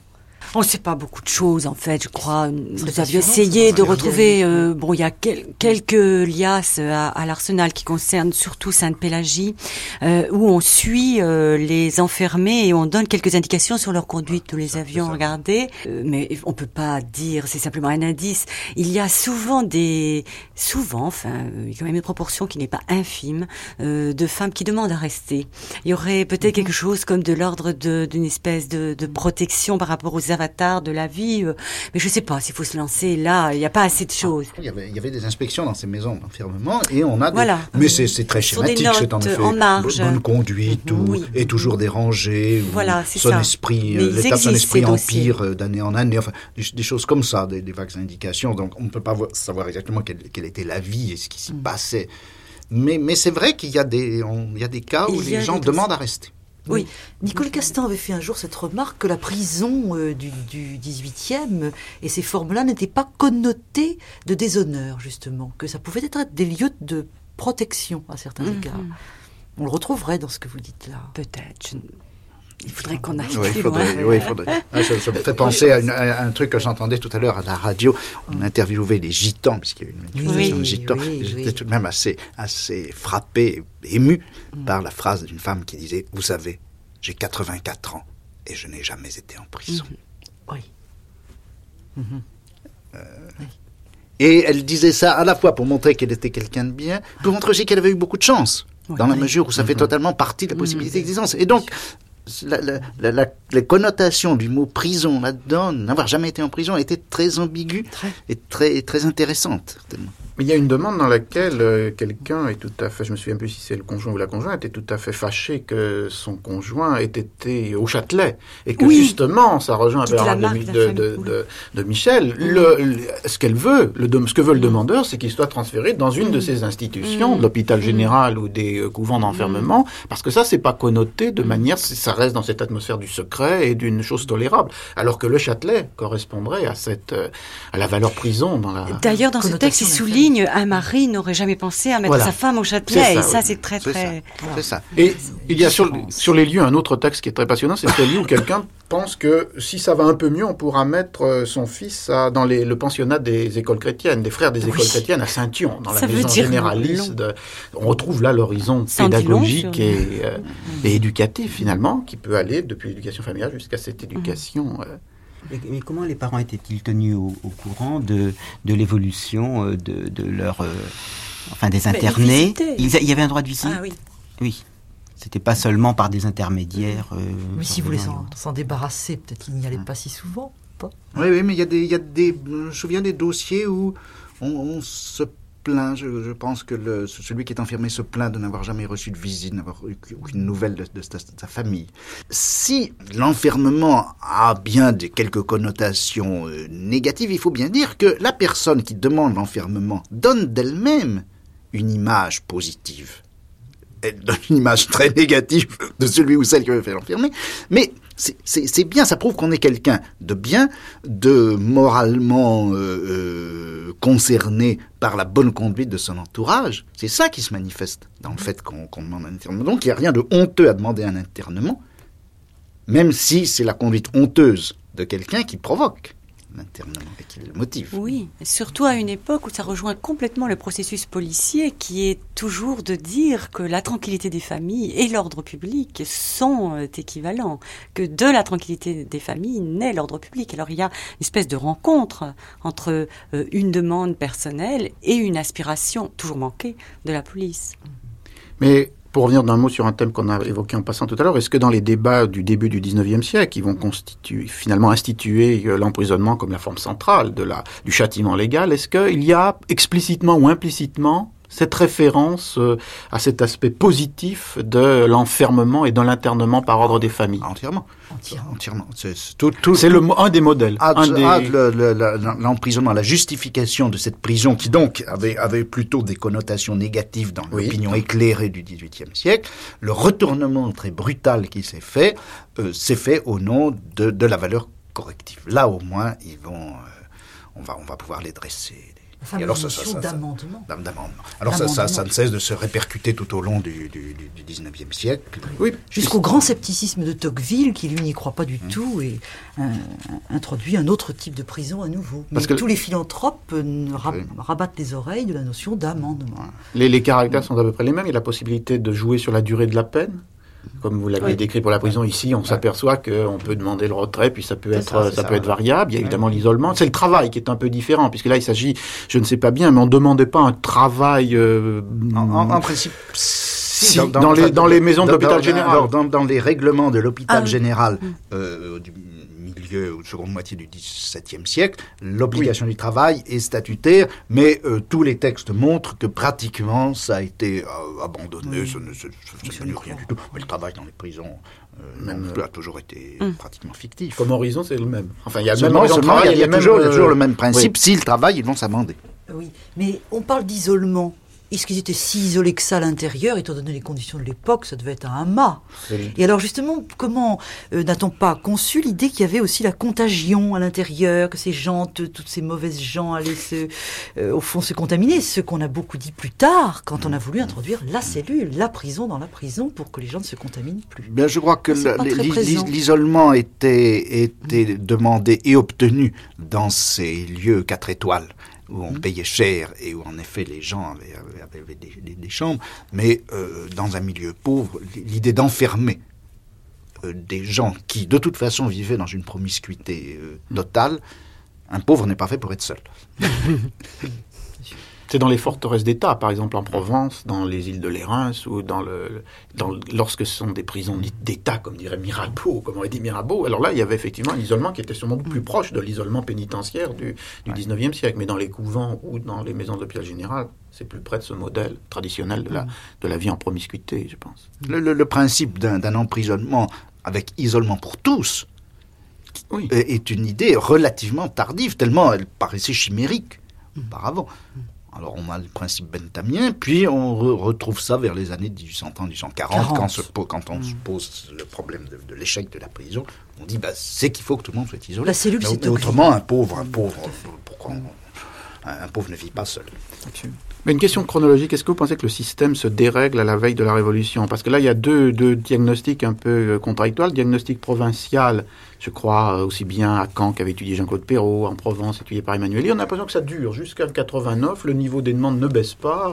Alors qu'ici, il y a après les années 60. Alors est-ce que c'est peut-être pas du tout une contradiction de source? Ça serait plutôt peut-être que dans les milieux populaires où l'information, où la, les cris euh, contestataires circulent plus, est-ce qu'il n'y aurait pas cette dégradation de l'image du roi? Tout à l'heure, euh, Michel parlait de la figure du roi comme clé de voûte de tout le système. Est-ce qu'elle n'est pas largement entamée dans ses aspects bénéfiques, même à un niveau relativement populaire, dans les trois dernières décennies de l'Ancien Régime, dans les grandes villes Parce que euh, ça je pense par exemple à tout ce qu'a montré Robert Downton sur cette circulation quand même intense de pamphlets et de libelles qui ont un axe qui est de, de désacraliser, de dévaloriser, de montrer justement que le roi, il est dans le domaine de l'arbitraire ou dans le domaine de la souillure. Et est-ce qu'il n'y aurait pas un travail de cette littérature, même sur un niveau euh, relativement populaire, qui viendrait un peu ébrécher euh, le consensus de départ? Alors, qui pourrait expliquer ce décalage Paris-Province. Je sais pas, c'est une hypothèse, mais il me semble que l'image du roi ne peut pas être considérée la même en 1670 et dans la décennie 1780, surtout dans un milieu comme Paris, où, euh, où s'il y a une terre d'accueil pour cette littérature désacralisante, c'est bien quand même ce milieu alphabétisé du stock d'informations, de la nouvelle, de la rumeur, ce qui... Alors je ne sais pas, est-ce qu'on... On, on peut se demander aussi si cette euh, image dégradée, et là moi, moi, je suis, euh, je suis d'accord avec euh, ce qui vient d'être dit, cette image dégradée du roi à la fin du XVIIIe siècle, elle n'atteindrait pas d'abord les commissaires de police eux-mêmes. C'est-à-dire avant même d'atteindre, c'est une hypothèse, hein, Oui. avant même d'atteindre les familles. Parce que euh, dans les textes qu'ils... euh, ou dans leur correspondance qu'on peut retrouver, ils, euh, ils, ils expriment justement une volonté de désintéressement de ces affaires comme étant n'étant plus d'une part de leur ressort parce qu'effectivement ils ont beaucoup de travail, mais comme euh, comme étant l'expression d'un pouvoir quand même trop trop fort du roi. Et que euh, ils ont déjà apparaît une vision de la tâche de l'État euh, un peu divergente. Et je me demande si Mhm. avant que ça atteigne les couches familiales avant ou en même temps en relais, il y a ou- en relais parce que finalement il y a une telle il y a un tel écho de tels allers-retours entre les commissaires de police et la et, et la et la population euh, je me demande si c'est pas un, un, un des biais enfin une des façons de répondre. Est-ce que le système que vous avez étudié fonctionne toujours aussi intensément euh, dans les années 80 Ah oui, dans les années 80, sous le noir, c'est- c'est- ils sont pas à 80, l'Arsenal parce que 85, oui. ça s'arrête en 1760, Oui. mais euh, ça fonctionne à plein en À plein. 1780, à plein avec en même temps dedans les failles, c'est-à-dire les commissaires disant nous ne voulons plus faire ce travail, et puis euh, évidemment la circulaire de Breteuil, etc. et tout tout, tout l'entourage.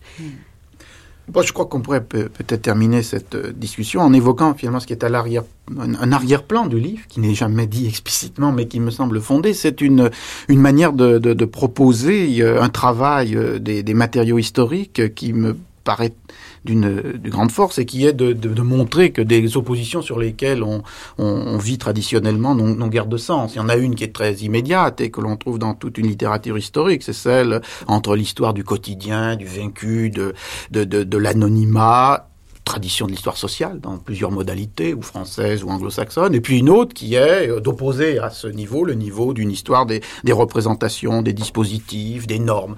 Et je crois que le livre là fait absolument une justice absolue, pour rester dans un vocabulaire de la matinée, à ce qu'il y a de, de complètement euh, faible et absurde dans cette, dans cette opposition. Le vrai problème étant peut-être, comme vous le montrez, à la rencontre, la rencontre des deux. Oui, je crois que au fond, euh, à la fois ce qu'on a vu et ce qu'on a voulu faire, euh, c'était un petit peu de, de traverser tous ces partages. Euh, euh, le partage que, que, que vous évoquiez à l'instant et qu'il faut, je crois, abolir. Aussi interroger la validité de ce schéma historique et politique qui opposerait la société civile à l'État, hmm. alors que là, on ne voit pas un État croître euh, en quelque sorte pour lui-même et s'imposer à la société civile. On voit des, allées et venues entre des, différentes instances de pouvoir, différentes stratégies qui s'emboîtent et s'enchevêtrent les unes les autres. Et je crois que de ce point de vue-là, ces, documents sont, très intéressants pour revoir ces, catégories et la manière dont on les fait jouer. Et puis, si vous voulez, et là, moi, je m'en félicite personnellement beaucoup, c'est la possibilité de travailler entre historiens et philosophes au-delà de ces dichotomies et de ces oppositions qui réserveraient les archives aux historiens et les idées aux philosophes. Enfin, euh, ces, choses, euh, si, je dis ça, c'est parce que je les ai lues. Et la phrase par laquelle nous commençons notre préface est une phrase authentique, écrite euh, par quelqu'un dans ce qu'on appelle un grand journal. Je crois que la rencontre euh, là, c'est faite en, euh, se faisait presque de façon euh, tout à fait naturelle, justement parce que il y avait derrière l'idée que les découpages traditionnels de l'histoire ne correspondaient pas forcément au, travail qu'on voulait faire. Et moi, je, je, suis très sensible à la phrase que disait tout à l'heure Michel Foucault il y a de la pensée partout et les gens pensent leur conduite. Et je crois que euh, pouvoir dire qu'il y a de la pensée partout, euh, ça me paraît euh, extrêmement intéressant et c'est en ce sens-là qu'une rencontre comme ça mm. pouvait se faire, je crois. C'est à partir de là. Oui, ben, je, je, pense qu'avec Michel Foucault, nous, sommes, nous continuons à bousculer des frontières qui, hélas, existent encore beaucoup. Il faut vraiment s'en féliciter.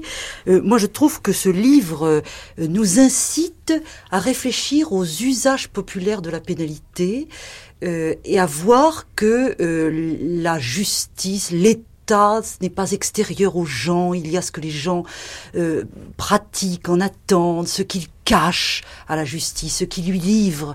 Et je pense que pour le 19e siècle, par exemple, il y a un, immense travail à faire en ce sens, qui peut renouveler complètement l'histoire de la, criminalité. Et puis alors, moi, je trouve que tout ce qui est euh, réflexion sur les frontières si difficiles entre le public et le privé, euh, ce livre y apporte beaucoup, et je pense que Michel Foucault nous aidera beaucoup à réfléchir sur ces problèmes-là qui vont se poser aux historiens maintenant, qui s'y posent et qu'on ne sait pas toujours bien comment aborder.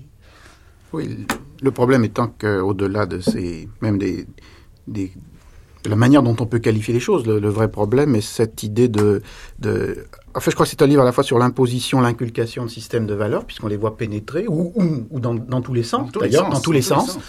Et c'est un livre aussi sur les écarts, puisque euh, jamais un mécanisme idéalement euh, défini et réglé n'est appliqué comme tel. Et c'est toujours, comme disait Michel, une, un livre sur euh, les appropriations et les usages qui sont toujours, même lorsqu'ils s'y conforment, bien entendu, lorsqu'ils refusent le mécanisme, il y a écart, ça va de soi, mais même lorsqu'ils s'y conforment, veulent l'appréhender et s'en servir, il y a toujours une, petite distance ou quelque chose qui fait que il y a une sorte de spécificité, de singularité. Je crois que ça, effectivement, c'est une question qui est posée, mais qui n'a pas proprement historienne, enfin qui est l'ensemble des, gens qui s'intéressent au fonctionnement des sociétés, sur ce rapport entre des, décodes qui n'ont de sens que dans l'appropriation et des appropriations qui sont toujours dans, une, dans un décalage par rapport aux normes auxquelles elles ont besoin de se référer.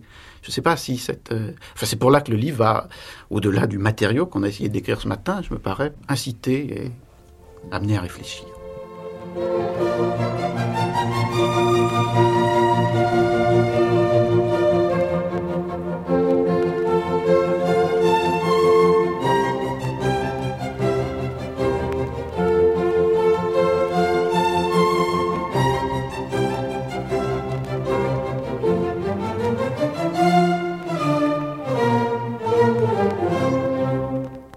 Antoine Chevalier à Monseigneur Hérault, lieutenant général de police.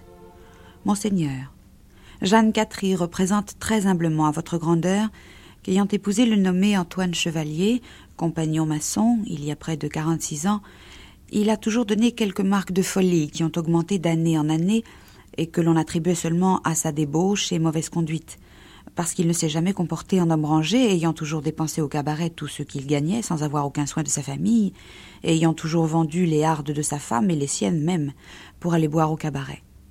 Mais, monseigneur, comme depuis quelques années, cette folie, accompagnée de cette mauvaise conduite, a augmenté à un tel point que le dit Antoine Chevalier revient souvent à sa maison à toutes sortes d'heures de nuit, tout nu, sans chapeau, sans habit et même sans souliers, qu'il laisse au cabaret pour paiement de sa dépense qu'il fait avec le premier venu, sans qu'il le connaisse, et qu'il fait mille extravagances à la maison, quoique âgé de soixante-quatorze ans, la suppliante, qui est une pauvre femme réduite à la mendicité par la conduite de son mari, a été conseillée par tous les voisins sous-signés de supplier très respectueusement votre grandeur de vouloir bien avoir la charité de faire enfermer le dit Antoine Chevalier son mari.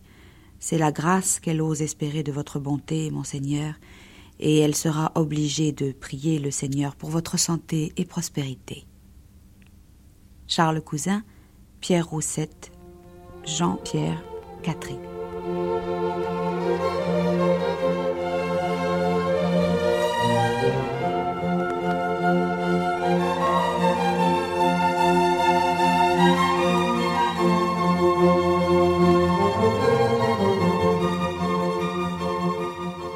À Monseigneur le lieutenant général de police. Monseigneur, représente très humblement à votre grandeur Antoine Chevalier, compagnon maçon âgé de 78 ans, qu'au mois d'août 1728 il a été enlevé et conduit à la maison de force de Bicêtre, où il est détenu dans les cachots. De ses ordres, il ose avancer avec confiance que des gens mal intentionnés ont surpris la religion de votre grandeur, puisqu'il a l'avantage d'avoir tenu une conduite irréprochable et dans tous les temps procuré à sa femme et à sa famille la subsistance par son travail. Ces faits sont certifiés par tous ses parents, amis et principaux du quartier et de la rue des Vieilles Tuileries où il demeurait. L'ignominie de l'enlèvement d'un quartier où il a pris naissance et toujours vécu, la solitude et l'horreur des cachots, le grand âge du suppliant, sa bonne conduite, lui attirent la compassion de tous, surtout de ses parents. Ses infirmités inséparables de la vieillesse ne lui permettent plus le travail. Ses parents sont hors d'état de lui donner tout le soulagement nécessaire. Il ne peut espérer que quelque douceur que leur fortune les met en état de lui fournir, mais ils n'en ont point la liberté puisqu'il est dans les cachots et au secret. Dans cette situation, il se jette aux pieds de votre grandeur avec tous ses parents, amis et principaux de son quartier et supplie qu'il vous plaise ordonner qu'il sera mis sur le préau et ordonner la liberté à ses parents de le voir. Ils continueront leurs vœux et prières pour la prospérité et santé de votre grandeur. Louis Deschamps, Raphaël Long, Jacques Sigy, André Sibire, Coussin, Léonard, Delavoye, Gendarme, Cressot, Charles Basile, Delaunay, propriétaire du compagnon employé.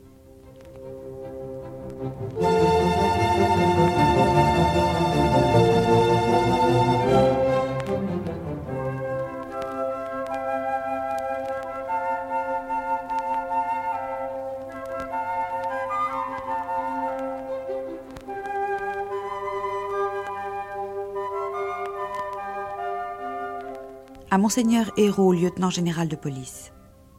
Monseigneur, Jeanne Catry représente à votre grandeur que le nommé Antoine Chevalier, son mari, qui est à Bicêtre depuis le mois d'août 1728 à la requête de la suppliante, reconnaissant sa faute et étant très repentant, proteste à la suppliante de vivre jusqu'à la fin de ses jours avec elle dans toute la régularité qu'un honnête homme est obligé de le faire, si votre grandeur veut bien lui faire la grâce de lui accorder son élargissement, et comme elle est touchée de compassion pour son mari, et qu'elle a lieu d'espérer que le dit chevalier, étant âgé de soixante-quinze ans passés, tiendra toutes ses promesses, elle vous supplie très humblement, monseigneur, de vouloir bien avoir la bonté d'ordonner la sortie du dit chevalier son mari, afin qu'il puisse finir le peu de jours qu'il a à vivre avec elle. L'un et l'autre redoubleront leurs vœux et prières pour la conservation de votre grandeur.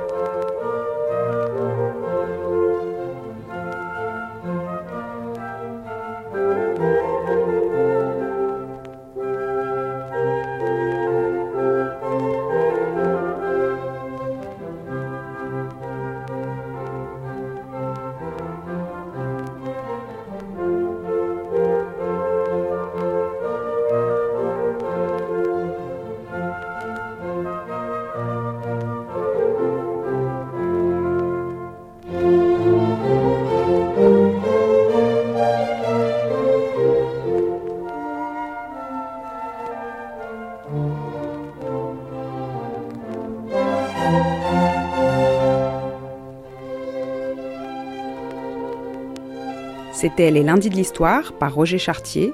Michel Foucault et Arlette Farge présentaient leur ouvrage Le désordre des familles, lettres de cachet des archives de la Bastille au XVIIIe siècle, dans une émission diffusée pour la première fois sur France Culture le 10 janvier 1983.